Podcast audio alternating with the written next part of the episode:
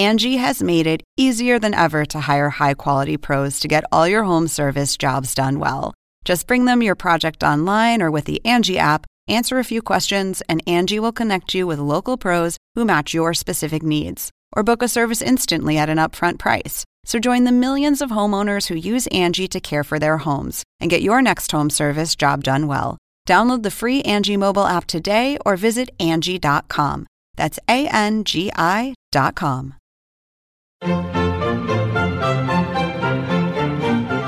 Según el diccionario de la Real Academia Española, La cultura pop se define como el conjunto de las manifestaciones en que se expresa la vida tradicional de un pueblo. Nosotros la definimos como Música, cine, televisión, famosos teatro, moda. y arte. ¿Y tú? ¿Cómo la defines? Somos Zona Pop, con Marisabel Houston, y Javier Merino. desde la cabina número 3 de CNN en español radio. Yo soy Marisabel Houston con otra edición de Zona Pop CNN. Ya saben que me pueden encontrar en Twitter en arroba Houston CNN y en Instagram soy arroba Marisabel Houston. Javier. Yo soy Javier Merino desde la Ciudad de México en las oficinas de Turner en la zona comercial, habitacional y de oficinas de Polanco. Mi cuenta en Twitter es arroba merino CNN y en Twitter me encuentro, y en Instagram me encuentran como Javito73 y los invitamos a que se metan a nuestra página web www.cnne.com diagonal zona pop y a que nos visiten en todas nuestras redes sociales. En todas estamos como zona pop CNN. Marisabel, con un tema colorido, pero triste al mismo tiempo, ¿no? Cuando yo me enteré, tú sabes mi reacción porque para mí es uno de mis artistas favoritos. Yo sentí que se me murió un abuelo, que se murió alguien de la familia, porque creo que todos los venezolanos crecimos con su obra muy presente. Y yo de Barquisimeto, pues pasaba mucho y a diario cuando estaba en la universidad frente a ese monumento que hizo él, el Monumento al Sol Naciente, que es una redoma enfrente del Centro Comercial Las Trinitarias en Barquisimeto, que precisamente muestra eh, lo que es su arte en pleno. Estamos hablando de Carlos Cruz Diez y para entender un poco lo que es em, su valor en el mundo del arte, invitamos a Eduardo Sanabria, mejor conocido como Edo Ilustrado. Si usted es venezolano, ya lo debe ubicar muy bien para hablar no solo de sus tributos, sino de las oportunidades que tuvo de compartir con el maestro Cruz Diez. Edo, bienvenido a Zona Pop. Muchas gracias, muchas gracias a ustedes por el contacto y saludos a todos los escuchas de este podcast. Gracias por estar con nosotros. Y a ver, Marisabel, para los que no somos venezolanos y para los que no conocemos a Edo, da- dinos quién es y por qué la importancia de que esté con nosotros. Bueno, Edo es uno de los caricaturistas ilustradores que yo digo en lo personal más influyentes en los últimos años. Edo, tú podrás pues decirlo bien, aunque suene un poco raro hablar de sí mismo, pero bueno, eres reconocido por tus caricaturas, ya sean políticas, sociales, pero que siempre es una reacción a lo que está ocurriendo en la actualidad venezolana y mundial, ¿no? Bueno, ese, ese, esa introducción a mí me abruma porque uno como artista le incomoda mucho hablar de uno, pero sí, yo, yo creo que no, en estos temas eh, de redes sociales de hace 10 años para acá ha sido una bendición para nosotros los artistas y sobre todo los humoristas gráficos porque hace 10, 15 años uno necesitaba un periódico para poder mostrar su trabajo. Ahora con las redes se ha democratizado todo eso y uno es el medio, uno mismo. Entonces, eh, la oportunidad de viralizar, o en este caso una caricatura o un trabajo que uno haga y que lo vean millones de personas, eso es gracias a las redes y bueno, gracias, gracias a eso el trabajo, el trabajo mío es, conocido un poco más allá de no solo de Venezuela, sino, sino bueno, la diáspora venezolana y otra, y otras latitudes también, ¿no? Edo, yo como mexicano te quiero decir que la primera vez que yo entré en contacto con la obra del maestro Cruz Díez fue en el aeropuerto de Maiquetía, porque al llegar al aeropuerto de la capital de Caracas eh, y salir y ver este piso multicolor, se- sepas o no sepas de arte, te llama mucho la atención. Es un piso muy colorido que, literal, la primera pregunta que haces es, ¿quién hizo esto? ¿Quién diseñó esto? ¿Quién fue el maestro Cruz Díez? ¿Quién es? Bueno, mira, es, el maestro Crudíez tiene mucha, mucha, mucha influencia en el país y sobre todo en el mundo porque él hizo algo que es muy difícil, que no estaba, mm, vamos a decirlo, que no estaba inventado, pero es trascender el color de la, del soporte físico. El, maestro Crudier siempre creyó en que la obra de arte tenía que ser participativa, es decir, tú como espectador podías formar parte de esa obra. Entonces, realmente cuando tú, tú diste ese ejemplo, cuando tú vas al aeropuerto del país y ves ese piso, esa fisicromía, el color va cambiando a medida que tú te vas alejando o te vas acercando. Entonces, eh, eso también lo quería él. Él quería dar un discurso donde el color se formara afuera del soporte físico. Entonces, ¿qué pasa? Por darles un ejemplo a todos los que están escuchando este podcast, que no pueden ver. El maestro Cruz agarraba una obra y ponía muchos módulos, líneas, imagínense unas líneas verticales, naranjas, verdes, naranjas, verdes, y las repetía muchísimo, muchísimo. Y entonces era una secuencia, vamos a poner, de 150 líneas naranjas y verdes nada más, y le atravesaba una línea diagonal negra. Y esa línea, cuando tú te alejabas, esa línea negra se convertía en una línea de múltiples colores. Entonces tu ojo veía muchos colores que no estaban ahí, que aparecían como por arte de magia. Ese discurso fue una cosa fantástica que hizo Crudier y un aporte al mundo del arte que todavía mm, van a pasar muchos años y vamos a seguir hablando de este, de este discurso. Entonces, creo que el maestro Crudier, ese legado que nos dio no solo a los venezolanos que sentimos un orgullo natural, por, por, supuesto, porque es venezolano, pero en el mundo. Pero también es muy importante destacar que el maestro Cruzvier, no solo su legado fue en el término artístico y del talento, sino en el término personal, o sea, en la parte personal. Cuando tú te vas dando cuenta con los años de que no es solo suficiente tener un gran talento y tener una pasión, descubrir tu pasión, que ya eso es difícil de por sí, te das cuenta que esto es apenas un 20%. El otro 80% tiene que ser una disciplina férrea, tiene que ser constante, tienes que ser humilde, ¿entiendes? Entonces todo eso también el maestro fue un ejemplo para todos nosotros, para seamos artistas o no, que tuvimos oportunidad de conocerlo, te das cuenta que tú dices, oye, esta persona es exitoso por todo este, este conglomerado de, de actitudes, de características que él tenía, que iban más allá del talento artístico. Edo, yo quería ir allí. Le entregaste al maestro la obra que hiciste del Jedi, que para mí es una descripción bellísima de lo que significó Cruz 10 para nosotros. ¿Cómo fue ese encuentro cuando le entregaste el, el Jedi de Cruz 10? ¿Y cómo él era personalmente? Yo no tuve eh, la bendición de conocerlo, pero a través de los videos que he visto, de lo que he escuchado y lo último que se ha publicado durante este domingo, cuando se dio a conocer la noticia, pude eh, palpar, si se quiere, a una persona bastante sensible, bastante cariñosa. ¿Era así él en persona? Totalmente. Inclusive, yo no recuerdo, hace mucho tiempo yo leí un artículo que decía que tenías que tener cuidado con conocer a las personas que admirabas, porque probablemente ibas a conocer el lado humano de cada uno. Y entonces muchas veces te iba a decepcionar. Con el maestro Cruz Diez eh, fue todo lo contrario. Por supuesto que cuando tú estás en la antesala de conocer a un personaje de esa magnitud, te sientes como nervioso. Inclusive yo la primera vez que lo conocí fue hace como nueve años en París, que fui a su taller y hablé con él y yo estaba súper nervioso porque decía, bueno, me voy a, voy a conocer aquí un gran maestro y, y de verdad que cuando llegó fue tan afable, tan, tan cariñoso, tan humilde, que tú dices, bueno, que este, por eso es que este maestro es, es, tan grande, ¿no? Entonces, él, él era así, con todos era así. Y además, fíjate otra cosa, ayer no solo fueron las imágenes, sino una cosa que me llamó mucho la atención era la cantidad de fotos de gente que publicó fotos con él. O sea, él era muy cercano, era muy receptivo. Y eso también, una vez que ya no estás, te das cuenta también de ese legado, ese legado de la generosidad, de que él estaba dispuesto a, él no era mezquino con, con cualquier cosa, siempre te, te decía, te, te, daba consejos sobre el color, sobre cómo desarrollar tu trabajo, tu talento, o sea, era maravilloso, de verdad que sí. Oye, Edo, tu, tu obra está llena de color al, así, pero al por mayor.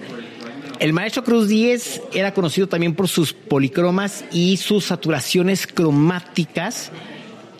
¿Cómo influyó el maestro o y si nos regresamos en el tiempo, ¿qué fue lo que hizo que tú admiraras y tuviera influencia en tu trabajo? Bueno, eh, fíjate que a, cuando uno está más pequeño, mm, y eso es la maravilla del arte, el arte a veces te maravilla y tú no, tú no, tú no hayas cómo explicarlo. Eso es como enamorarte, ¿no? Es como que alguien te explique, mira, explícame el proceso de, enamorarte, cómo se enamoró, cuáles fueron los procesos químicos. No, uno se enamoró ya, ¿no? Con, con el maestro fue así. Desde el principio, este, uno veía sus obras, se maravillaba, no entendía por qué se maravillaba, pero de verdad era algo que te enganchaba. Marisabel lo decía con la obra que él hizo en Barquisimeto y muchas otras. Entonces, ese colorido, también a mí siempre me llamó la atención y, yo bebí de eso, por supuesto. Tengo, tengo otras influencias, tal vez eh, de, Warhol, de Picasso, de, otras cosas, pero Cruz 10 hay ahí también de cómo se maneja ese color, cómo un color confluye con otro y, logras una sensación distinta. Entonces, claro, de ahí eh, eso me, sirvió mucho para desarrollar mi arte aparte porque una cosa es el humor gráfico, que son esas caricaturas que mucha gente ha compartido, pero también esa, esa otra parte que es un poco más plástica, que es esa estilo el, último Jedi y, todas las que yo hago, que es un trabajo un poco más consciente, más artístico, pero igual, él, siempre ha estado ahí presente, igual que, que Pedro León Zapata, que fue otro gran humorista venezolano que, que, tuvimos nosotros, ¿no? Edo, a mí me llama mucho la atención que veo que en Venezuela con Soto, eh, que también falleció, y, y, con Cruz 10, es como una cuna de cinetismo. ¿Qué, qué, ¿Por qué Venezuela tuvo a estos artistas cinéticos tan importantes? ¿Qué es lo que traía el cinetismo a, a, a la persona que disfruta el arte? Tal vez la interactividad. Sí, Sí, no, y sin duda, pero y también tú sabes que es importante verlo en el contexto. Imagínate ese discurso de Soto y de Crudier hace 50 años. No era entendido y ellos mismos lo dicen. De hecho, ellos se van en parte a París y todo porque la gente no lo entendía en ese momento. O sea, eso también forma parte del todo, de ver cómo ellos se atrevieron a, ir a otro, ir más allá y creer en su trabajo. De hecho, Crudier era diseñador gráfico y Crudier tenía una vida bastante estable en Venezuela eh, como ilustrador y como caricaturista y, dibujante de, agencias publicitarias.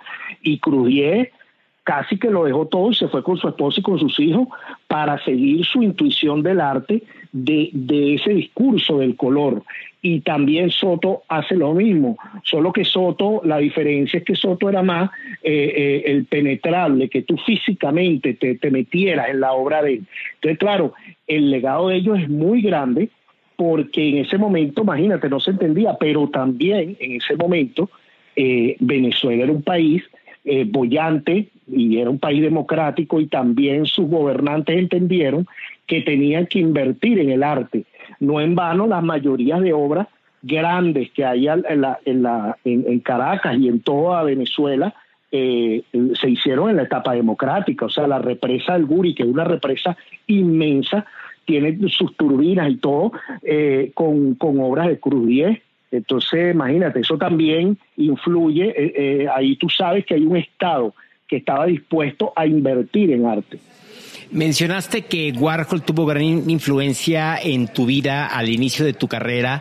Warhol es sin duda uno de los artistas pop más importantes del mundo y sin duda hoy en día el maestro Cruz 10 se vuelve uno de los artistas pop más importantes por toda esta mezcla de colores. Pero algo que me llama la atención es la ilustración que hay de Cruz 10 volando como Superman hacia el cielo, dejando una estela de multicolor movimiento y en el cielo Soto lo está recibiendo y tenemos ahí a los cuatro grandes artistas. ¿Cómo nacieron estas ilustraciones, Edo? Bueno, la de Cruz 10, fíjate que es interesante porque la de Cruz 10 yo siempre me, me lo tenía en mente de que Cruz 10 en algún momento cuando partiera de este, de este ámbito terrenal y llegara al cielo, su fisicromía, sus colores múltiples, iban a llenar la, eh, las nubes y todo, ¿no?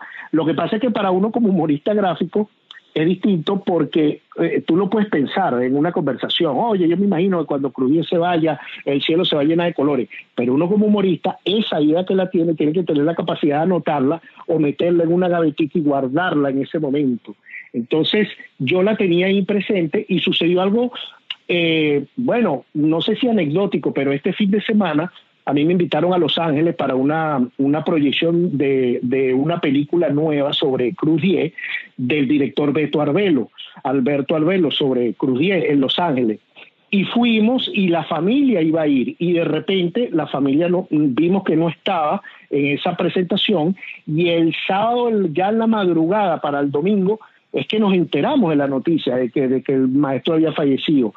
Mira, yo en el hotel me puse ahí a trabajar sin dormir todas esas ideas me empezaron a venir, eso tal cual como tú lo dices. Yo dije, bueno, mientras hago esta crudía que está subiendo en el cielo, me imaginé, bueno, y Soto lo va a recibir, seguro lo recibe con una guitarra, porque ellos tocaban mucha guitarra en su época cuando llegaron a París. Y después, bueno, me imaginé a Dios como diciendo, llegó Crudía porque miren, el cielo está. Entonces, todas esas ideas me van confluyendo.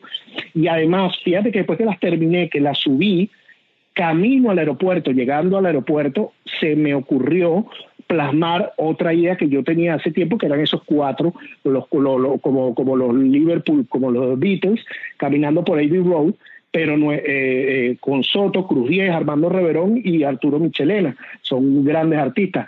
Bueno, y ahí me fallé haciéndolo en el avión, eh, como pude, poniendo la laptop, porque sabes que esos aviones ahora los asientos son mucho más chiquitos que antes, pero ahí como pude la, la hice, y estaba como inspirado. Yo creo que, que son, es como, como un cantante cuando está en un concierto que está con esa adrenalina. Bueno, así estaba yo porque no solo inspirado por eso, sino por el cariño que de alguna forma y la admiración que le tengo al maestro y traté de hacer ese homenaje lo más, lo más sincero, lo más honesto posible.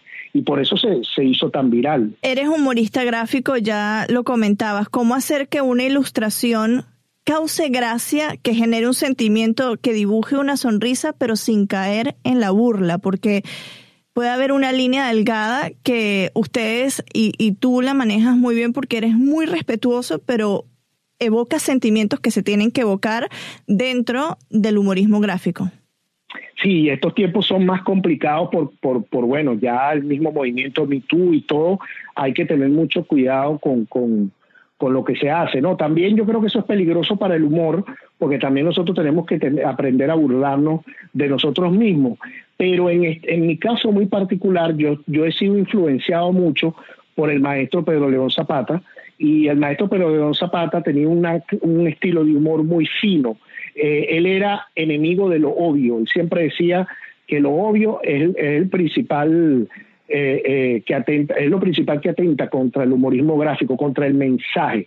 Entonces yo traté de ver, por ejemplo, les doy un ejemplo más, más claro, de repente esa Cruz que estaba llegando al cielo eh, y están todas las la fisicromía y las nubes, si yo pongo a Dios diciendo, gracias Cruz 10 por, por llenar el cielo de colores, eso es obvio, porque ya lo estoy mostrando en la imagen. En cambio, si yo volteo a Dios diciendo, llegó Cruz 10 y lo dejo ahí nada más, ya el lector lo entiende y ve todo y el impacto es mucho mayor. O sea, es menos es más. Entonces, siempre uno trata de trabajar con esa premisa. Menos es más. Es como un árbol que le vas cortando las ramas, vas cortando, vas cortando, vas cortando y vas dejando lo, lo, lo esencial pero para que la gente lo entienda más.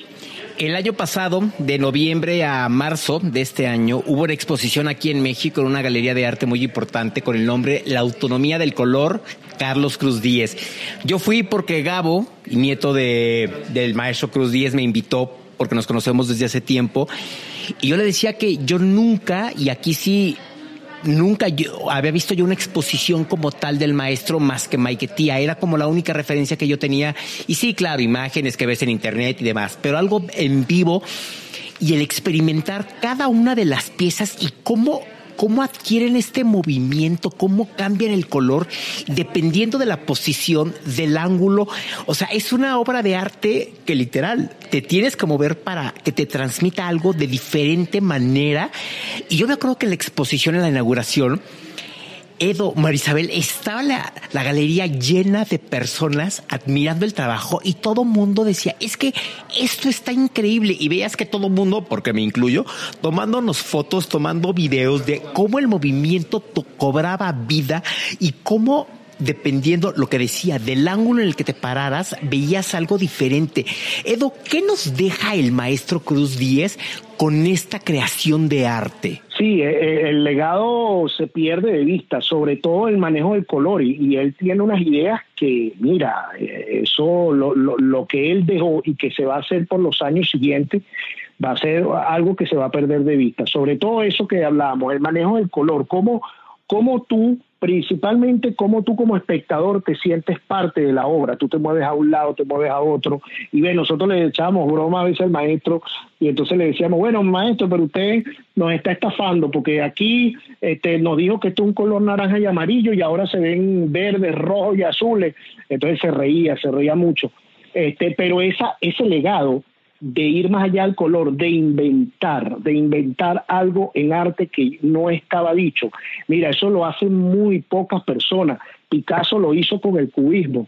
Warhol lo hizo también con el discurso del arte pop. O sea, son cosas que no existen y que tú las inventas. Y el maestro Crudier siempre anduvo en esa búsqueda y lo inventó, lo hizo y entonces nos, nos trajo, a, nos, nos, nos logró eh, llevar a participar en su trabajo. Entonces es como cuando tú ves en el aeropuerto de Maiquetía o cuando ves aquí la, en Miami en los Marlins el estadio de los Marlins, ves esas caminerías y entonces tú te paras de frente y ves un color y cuando te agachas ves otro y cuando vas caminando. Es que tú tienes que moverte, tienes que participar y él siempre creía en eso. Es algo que le dijo a Verónica Ruiz del Viso, que ella lo compartió en su Instagram. Para los que no la conocen, es una eh, mujer venezolana fantástica, empresaria em, y comparte tips muy buenos de redes sociales. Así que vayan a sus redes sociales. Ella compartió ayer un video en el que le decía que él hacía lo que tenía que hacer y el resto estaba en quien expectaba o, la persona que estaba interactuando con su arte, que su arte no era para hacerlo y que le rindieran pleitesía, sino para interactuar, ¿no? Y otra cosa que, porque ayer me la pasé todo el día escuchando entrevistas de Cruz 10, eh, que eh, Eli Bravo también le hizo una entrevista ya hace varios años y le decía a Eli que él fue a la escuela para estudiar arte, pero lo desaprendió todo para, para inventar algo nuevo y, y, crear una tendencia como la que él creó. Muchísimas gracias, Edo, por unirte con nosotros. Que esta sea la primera vez de muchas, por favor. Aquí tienes las puertas abiertas. Somos fan tuyo. Yo, desde siempre, Javier, un nuevo fan. Y para la gente que se quiera convertir en fan tuya, ¿en dónde te pueden encontrar en las redes sociales? Oye, bueno, muchas, primero que nada, muchas gracias a ustedes por esa palabra. Y, y bueno, sí, me pueden buscar en Instagram y en Twitter y Facebook igual, Edo Ilustrado, arroba Edo Ilustrado. Ahí estoy con las redes. Bueno, el humor gráfico lo tengo más hacia el Twitter y en las redes, en Instagram lo tengo más hacia el arte, la parte plástica, pero me pueden buscar por ahí. Edo Ilustrado y a la orden. Cuando quieran estamos a la orden para conversar. Edo, gracias por unirte a la comunidad hashtag Sonapopera. Yo soy Javier Merino desde la Ciudad de México. Mi cuenta en Twitter es arroba merinoCNN y en Instagram me encuentran como Javito73. Y yo soy Marisabel Houston desde CNN Radio en Atlanta, en la cabina número 3, la de Leticia Guevara. Me pueden encontrar en Twitter en arroba HoustonCNN y en Instagram en arroba Marisabel Houston. Recuerden que este podcast también está en varias plataformas, Apple, uh, Podcast, Google Podcast en Spotify. Y en la página web nos encuentran como cnne.com barra zona. Será hasta la próxima.